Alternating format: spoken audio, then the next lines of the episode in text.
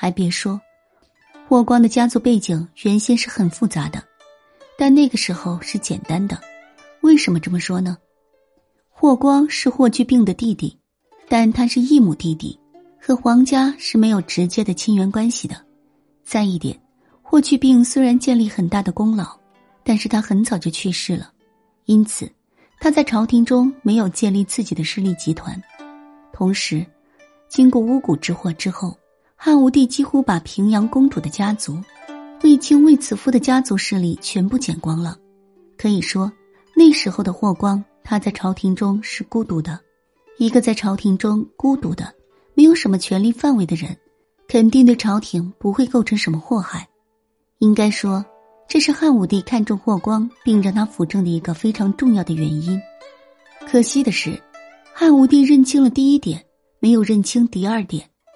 霍光确实谨小慎微，一生辅佐汉昭帝、汉宣帝两位皇帝，一直尽心尽力。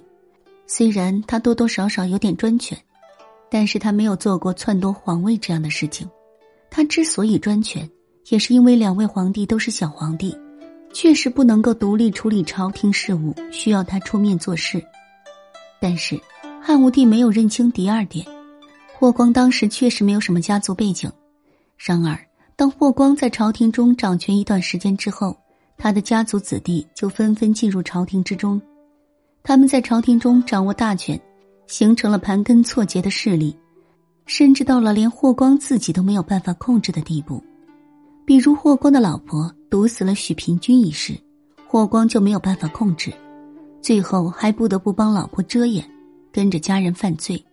霍光死后，他的家族成员一度作乱，所以汉宣帝才对他的家族动手，把他的家族给镇压了下去。霍光一世英名，落得悲剧结局，显然是他没有一直保持简单的家族背景的缘故。